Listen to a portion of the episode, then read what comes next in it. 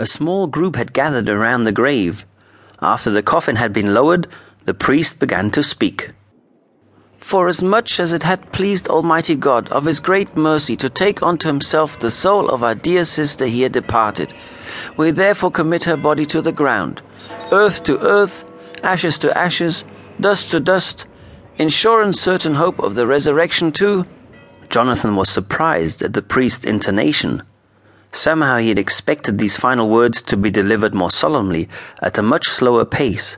But Reverend Jenkins rattled them off as if he were reading a shopping list out loud. Well, Jonathan thought, he must have held the funeral service hundreds of times. Perhaps for him the words no longer mean very much.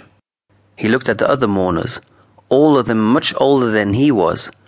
One lady was staring vacantly at a gravestone nearby. Another was wiping away a few tears.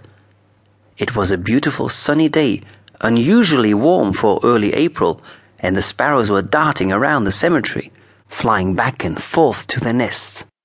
Strange.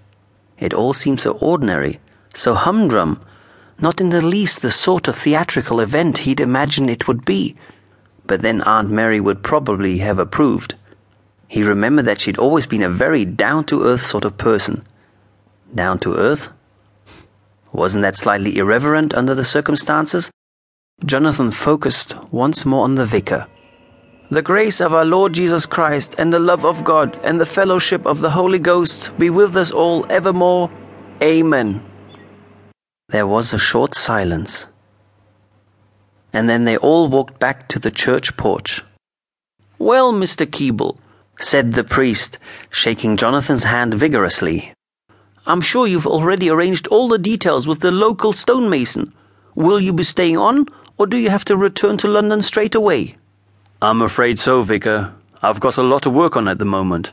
Aunt Mary's death couldn't have come at a worse time. Yes, it's all very unfortunate. I was talking to her, oh, only a couple of weeks ago. She'd invited me round for tea to discuss plans for the next jumble sale.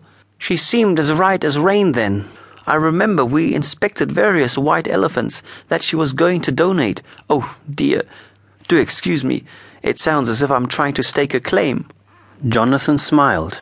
Don't worry, Vicar. Nothing's going to disappear for the time being. To tell the truth, I have no idea what's in my great aunt's house. I spent a few holidays there when I was a child, but the last time I saw her was back in the early 80s. We were never very close. I think there'd been some sort of disagreement with my grandmother after the war. The vicar turned to the elderly woman who'd been hovering behind them. Ah, Mrs. Smith. Yes, yes. A sad day for all of us. Have you had a chance to speak to Mr. Keeble yet? Mr. Keeble, may I introduce Mrs. Smith? She was Mrs. Bruton's house help over the last few years. Jonathan shook her hand. Pleased to meet you, Mrs. Smith. Yes, I remember now. Aunt Mary's solicitor did mention that you'd been working for her. I hope that we can get together soon and make a sort of inventory of everything in the house.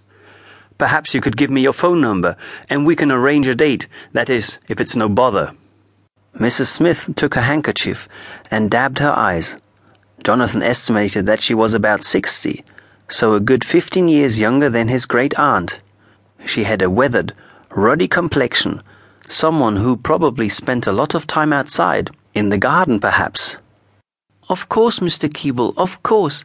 I'd be only too pleased to help. Mary, Mrs. Bruton, was a wonderful person.